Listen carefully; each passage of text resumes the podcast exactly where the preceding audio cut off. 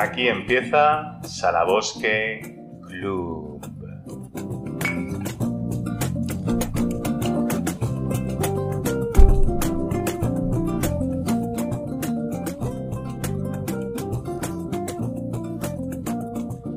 Bienvenidos a todos nuestros seguidores. Cada vez somos más. Os damos la bienvenida desde las tertulias de Salabosque Club con nuestros podcasts y con la grabación del programa en directo. Hoy tenemos un apasionado capítulo de literatura en la que hemos conseguido engañar a nuestro invitado de hoy, don Antonio Gómez Carrillo. Recién jubilado, ha habido lector y sobre todo ha habido escritor, capaz de escribir esta novela, esta joyita de novela que nos trae a la presentación del programa de hoy, en tan solo unos meses. Ha sido maestro, profesor de secundaria, de biología toda su vida, además de ser militar. Es un apasionado de la vida, del deporte, de la aventura, de las vivencias, del vino, de la música, del cine, iconos que se reflejan en esta apasionante novela. Es un lujo contar con la mirada desbordante que transmite ilusión, que transmite ganas de, devorarse la, vida.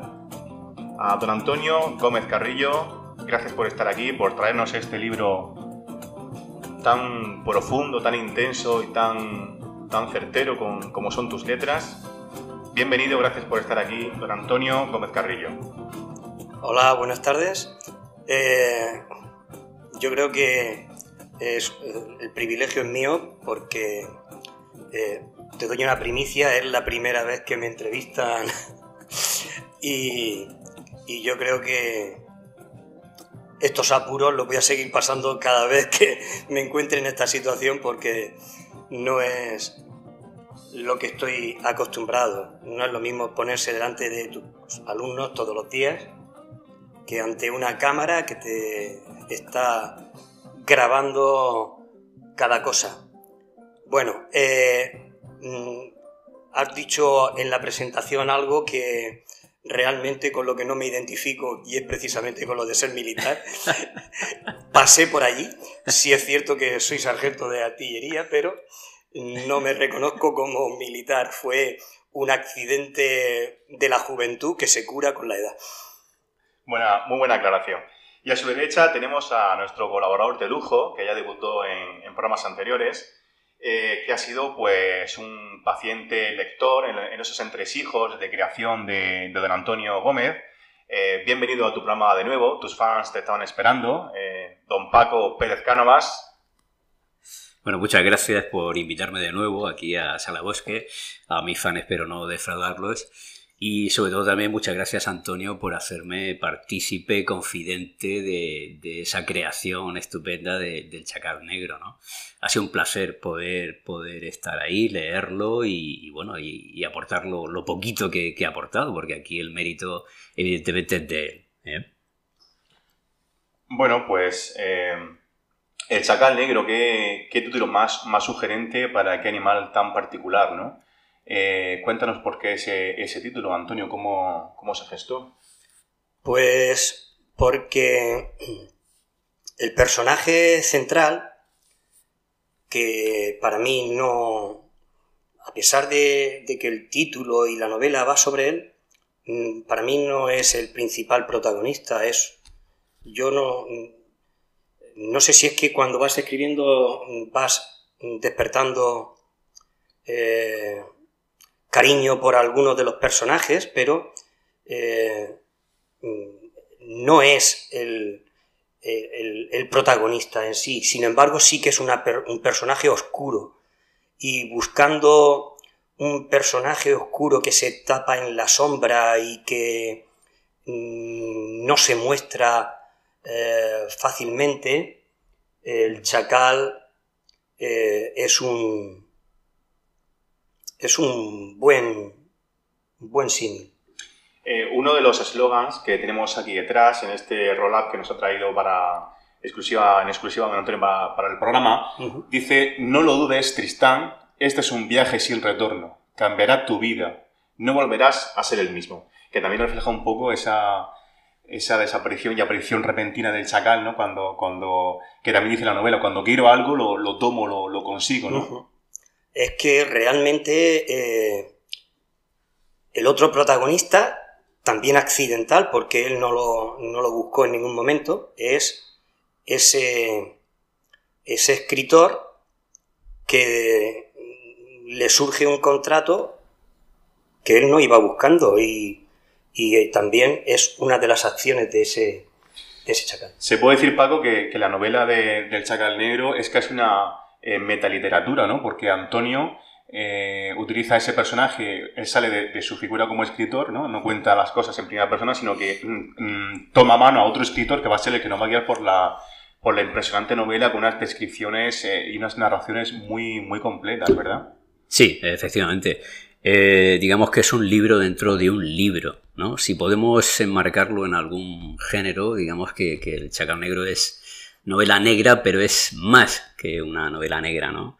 Se da un poco de Truman Capote con la sangre fría, no llega a ser tan violento, pero por ahí.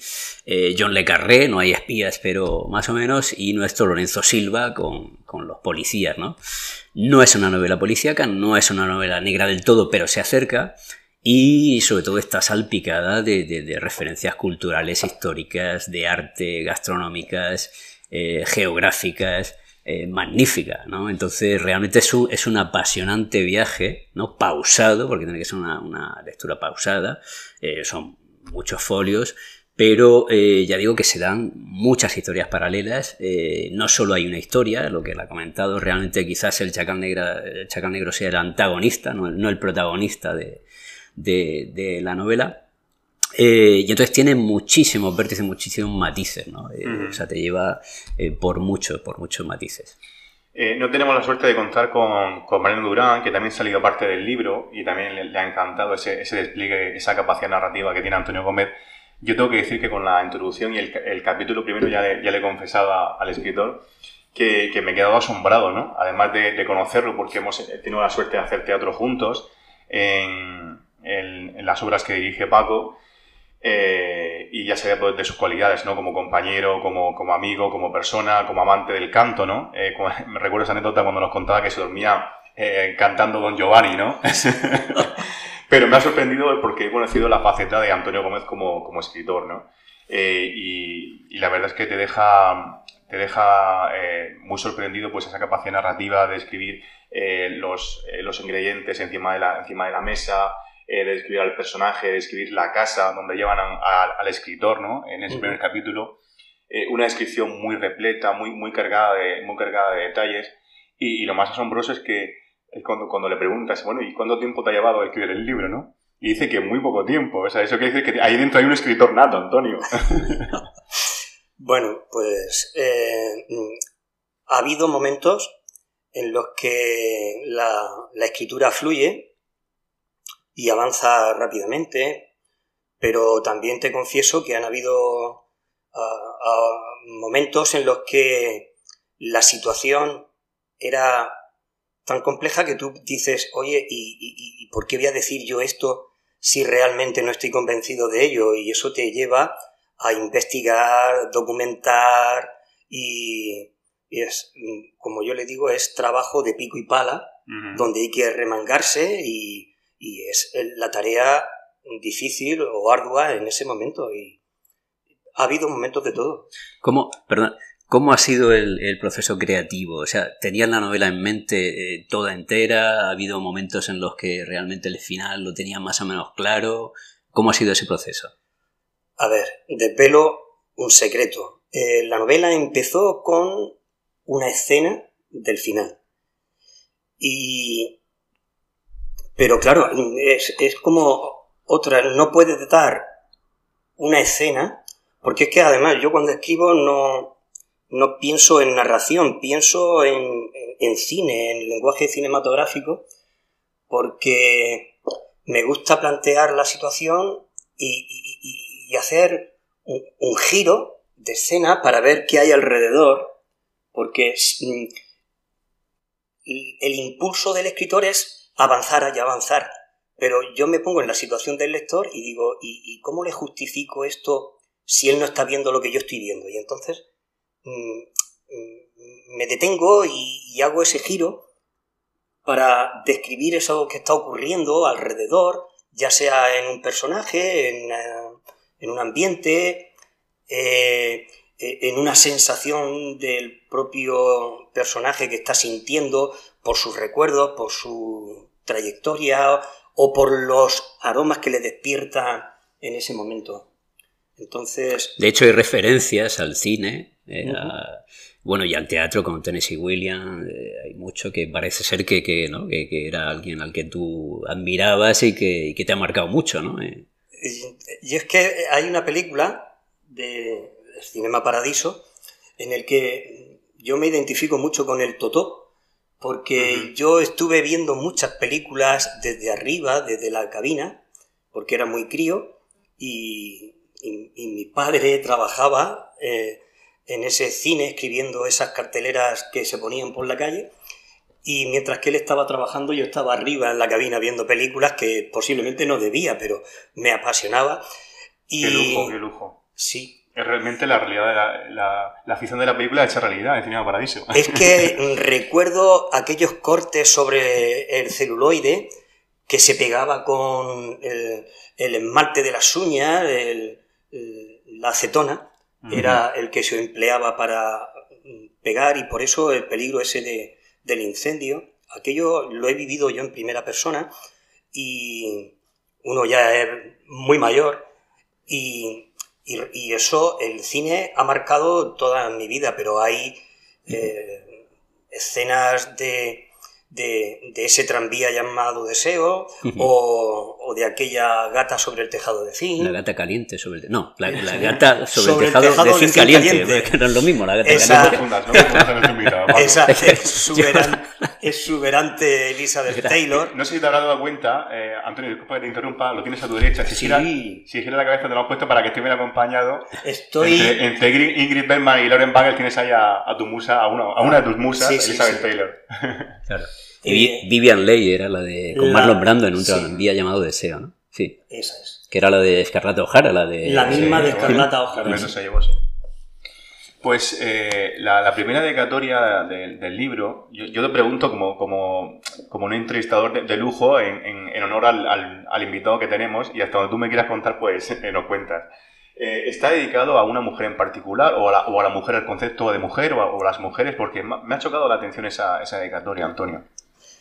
Sí, está dedicado a una mujer en concepto y a muchas mujeres en, carne y hueso, porque identifico a mi madre en muchos capítulos, porque identifico a, compañeras que he tenido y que me han ayudado a crecer como persona, eh, amantes y, mujer. Eh, como concepto. Por eso la novela creo que mm, si hay algo bastante meritorio es la fuerza de, sus personajes femeninos que son protagonistas en buena parte de ellas. Algo que curiosamente se, está utilizando mucho en, todo lo que se produce hoy día, en literatura, en, programas de televisión, en, películas. Eh, la figura de la mujer está de alguna forma reivindicándose y, y bueno, pues otro ejemplo sería tu novela, ¿no? Eh, ¿Qué más apuntes nos quieras hacer, Paco, de, la novela del Chacal Negro? Sí, aparte, aprovechando lo que ha comentado sobre la mujer, eh, hay unas escenas estupendas de una sensualidad, bueno, fantástica, ¿no? Eh, sexual, ¿no? Eh, y lo que ha comentado al principio sobre eh, cómo se enmarca cada situación. Quiero decir, la, lectura de la novela de Antonio es una lectura pausada, tiene una lectura tranquila, eh, porque no hay una acción brutal que te lleve, sino que todo está enmarcado milimétricamente para que realmente te lleve a una situación. Él lo ha comentado antes, no solo hay descripciones, sino hay olores, hay, ahora leeremos algún trozo de, ese mercado por, por Aquitania, eh, en las cuales eh, todo encaja de una manera perfecta para que realmente esa narración sea una narración pausada. ¿eh? sea tranquila, aunque pasan cosas, por supuesto, pero todo está enmarcado dentro de, cada situación. Entonces, mm. todo tiene un sentido, ¿no? el, hecho geográfico, todas las referencias eh, artísticas que hay en, el libro, e históricas, ¿no? Entonces... Ahora leeremos algunas, las que sí, sí. y comentando. Sí, no, entonces a mí lo, que más me ha llamado la atención, sobre todo, es, es eh, la capacidad de narración que tiene el libro, ¿no? O sea, lo, que tiene Antonio. Eh, se puede redactar bien, se puede escribir bien, pero narrar y, el ritmo de la narración es lo que hace que, para mí sea algo que, merece mucho la pena sentarte y disfrutar de una lectura que te va a llevar a, un montón de situaciones, a un montón de protagonistas y muchas historias eh, paralelas. ¿no? Entonces, eh, es lo que para mí tiene que tener una novela que, te tienes que, recrear en ella. Sí, eso es un poco lo que yo comentaba que, me ha sorprendido a mí, ¿no? Esa, capacidad de, narrativa, ¿no? Eh, te quería preguntar también, Antonio, a los escritores eh, que pasan por el programa. La semana pasada tuvimos aquí al poeta Juan García Conesa. Nos gusta hacerle la pregunta, ¿no? ¿Qué, tanto hay de, personal en, esta novela, en esta, en esta obra? Eh, ¿Y qué tanto de invención? De invención? Nos contaba nuestro amigo Juan García Conesa que hay un momento en que tienes que desvincularte y ponerte a pico y pala, como tú decías. Es decir, estas cosas las podría contar, pero sé que a lo mejor no benefician a la obra, ¿no? ¿Cuánto, cuánto pone uno de, personal y, cuándo cierra esa, esa, esa, puerta y dice, no, aquí tengo que seguir con la narración, tengo que seguir con los personajes?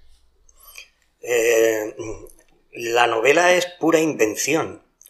Eh, es cierto que mm, si tú quieres que esa mm, narración tenga algo Mm, de, verídico, que responda a, situaciones que sean verosímiles, tienes que echar mano de tu bagaje, de tus recuerdos, transformarlos, emplearlos. Eh, es un privilegio y un lujo el poder dibujar, es como si tuvieras una paleta y te diera la posibilidad de mezclar tanto como quieres de forma infinita. Y, la verdad es que mm, en algún momento he querido identificarme con algunos de los personajes, pero en otros he deseado ser otros, porque mm, no quiero desvelar la trama, pero uno mm, le gustaría ser como este en determinadas ocasiones y, y en otras veces ve las limitaciones que tienen otros.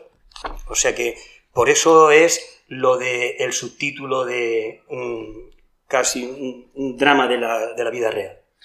Eh, bueno, yo, estaba encantado con el primer capítulo, ya mm, quería seguir leyendo y ya con, con, esos regalos y las cosas que estoy comentando, que está comentando Paco, creo que nos entran más ganas todavía de, leer la, novela. Eh, te quería preguntar, y no sé también, eh, Paco, si quieres puedes intervenir, te quería preguntar, Antonio, ¿cuáles son las referencias? ¿Hay alguna referencia, así como pilares sólidos, por ejemplo, de, países? Esto que tienes párrafos, muchas referencias en italiano, o determinados autores. ¿Tienes algunas referencias, países, o por ejemplo el tema de la comida, que también es recurrente en, tu novela, que, nos puedas contar sin desvelar nada? Pues sí, fíjate,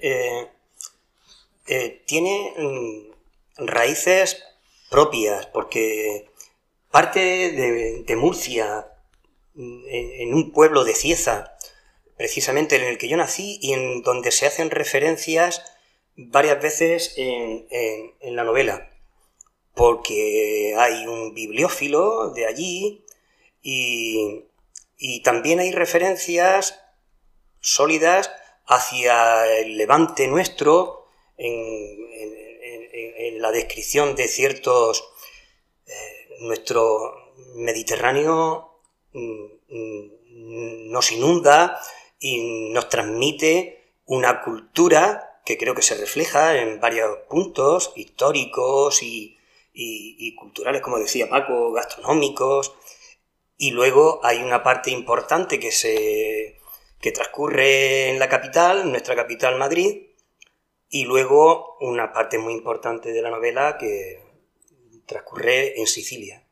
Bueno, bueno, bueno. Sí, por ejemplo, yo hay de lo que hemos hablado de la descripción y del, meterte dentro de las situaciones que, describe Antonio, ¿no? Me gustaría leer un trocito de cuando el protagonista que es Tristán está en el mercado en Aquitania, me parece que es, ¿no? Catania. en Catania, perdón. Eh, para que veamos un poco cómo, cómo eh, todos esos sentidos están a flor de piel, ¿no? Dice, todo era exagerado para los sentidos que quedaban por momentos saturados, la vista sin saber a quién atender, el olfato con aromas intensos de procedencias desconocidas, el oído con los gritos de comerciantes que te convencen de que no puedes seguir sin probar su mercancía, y también el gusto, cuando te daban a probar un queso, una salazón, un dulce recién hecho. Pues todo eso metido en los sabores, en todos los sentidos de, de ese mercado de trasiego de gente ¿no? Que, y, igualmente con los paisajes, ¿no? La geografía, todo lo que, lo que va viviendo el protagonista dentro de, esas situaciones, ¿no? La verdad es que está enmarcado perfectamente para que el lector se, vea reflejado y se vea dentro de todos esos paisajes y de esas situaciones. Bueno, pues, pues qué, lujo, ¿no? Qué lujo y qué ganas de devorar la novela. Eh, la novela está publicada en, Caligrama Editorial, además de que la, pueden encontrar en las respectivas plataformas de, libro electrónico. Eh, me ha sorprendido mucho el, poco tiempo en la que la has escrito, Antonio. Eh, cuéntanos un poco de ese proceso creativo del, escritor, de esa necesidad de sentarte. Escribes a ordenador, imagino, ¿no? Sí. De sentarte y, no poder parar y ver cómo salen las, líneas ¿no? de, esa, historia inventada, de esa creación. Mm, el principio fue turbulento porque quieres hacer las cosas bien hechas y, hasta te preocupas por buscar un software que te ayude a escribir. Hay por ahí software especializado que, te recoge eh, escenas, personajes. Y todo eso te dispersa, te entretiene y al final, mm, como no soy amigo de, del software eh, con apellido, con nombre y apellido, al final eh, terminé con mm, LibreOffice de, de código abierto, con un procesador de palabras que, funciona. Y realmente lo que te hace escribir es sentarte y, meterte dentro de esa acción y, solamente cuanto menos aparataje intervenga, mejor. Sí hay una cosa que mm, en un momento determinado algunas imágenes eran tan vívidas que sentí la necesidad de plasmarlas en un dibujo. Y surgieron sobre la marcha dibujos que dije, esto debe de aparecer enmarcado con, el párrafo, y por eso es por lo que en la novela hay unos nueve ilustraciones, que son todas mm, hechas en una libreta de folios, sobre folio. hay situaciones muy cinematográficas, como secuencias de, cine, incluso de teatro, ¿no? los diálogos eh, son, son como extracciones de, piezas teatrales. Eh, ya, entonces hacen muchas referencias al cine, pero es que además las estás viendo, porque esos diálogos y esas situaciones son como piececitas de, teatro que, sobresalen en, la novela. Yo eh, voy a leer una parte de, Chacal, sin develar nada, ¿no? Eh, pero ya, ya hemos eh, avanzado que, bueno, es una novela negra, ¿no? Entonces, pues, llega un momento en que el protagonista llama Capo a, bueno, ah. los, los, famosos capos, ¿no? exacto, exacto. en Sicilia, qué, mejor escenario, ¿no? Para hacer una... Efectivamente, pero, pero vamos a ver lo que piensa él sobre el capo. Lo que dice, dice, lo que hago es dirigir una gran organización multinacional y multidisciplinar. Lo de capo lo habéis malinterpretado aquí. De donde yo vengo, el capo es el mejor preparado, el más eficiente y habilidoso, y por tanto, en quien debe recaer la mayor responsabilidad y autoridad. De lo contrario, en un caos como veo y compruebo cada día en las sociedades actuales occidentales, que dejan en manos de los torpes o mediocres la dirección de sus empresas, sociedades y hasta gobiernos de naciones enteras, por el simple hecho de caer en gracia, o por el saber mentir o ganarse el aprecio de personas influyentes con oscuras intenciones.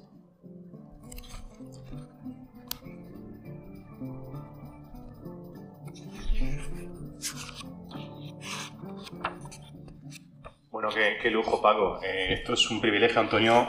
Eh, ¿Qué se siente eh, viendo recitar tus, tus líneas con, con, la voz tan profunda y tan personal de, Paco? Mira. capo, capo. Soy el capo. Es otro capo también, por supuesto. la participación de Paco y de Ana, a los cuales hago referencia en los agradecimientos, ha sido básicos. Porque, bueno, tú conoces a Paco, incluso puedes mejor que yo desde más tiempo en vuestras eh, puestas en escena, pero Paco es un creador, es una mente mm, muy libre y muy rápida, y, contar con esa chispa eh, de reflexión después de cada partido de tenis es eh, ha sido un lujo. Depende de quién gane, ¿no? no, no, no. allí siempre es, eh, te puedo asegurar que es... Entre cerveza y cerveza. Eh, la victoria es siempre compartida porque ganamos los dos. Entonces, eh, ha sido un, el aliciente y una, un acicate para terminarla. Para mí ese ha sido el mayor reto. Porque yo he escrito de siempre, desde crío. Tengo por ahí hasta libretas muy viejas que no sé dónde estarán, después de dos o tres traslados, estarán por ahí perdidas. Sin embargo, la historia permanece en la mente. Entonces, nunca había acabado ninguna. Y el reto fue, con esta, llevarla a término y, publicarla.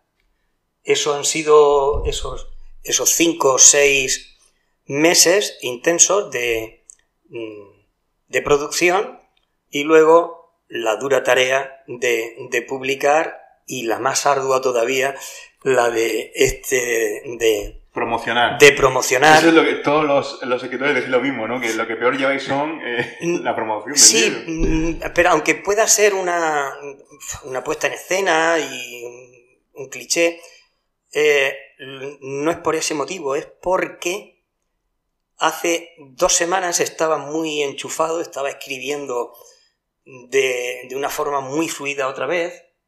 He llegado a escribir siete cuentos en, un mes y he presentado a concursos, pero ya había empezado con una siguiente novela y, lo he tenido que dejar cortado por, Es, lo, que tiene la fama, Antonio.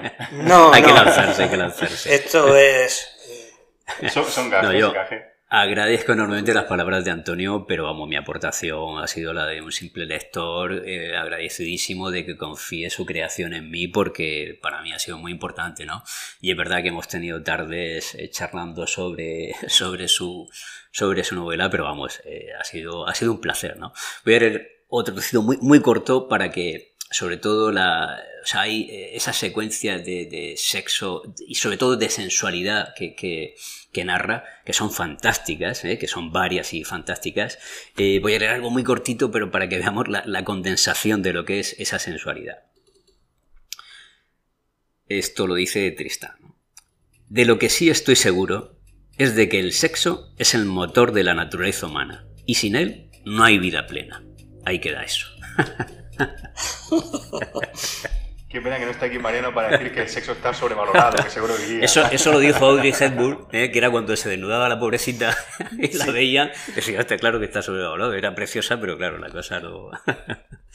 eh, sí, voy a leer también ahora, eh, porque yo he señalado varias cositas, me, han gustado muchísimas, ¿no? Muchísimas referencias.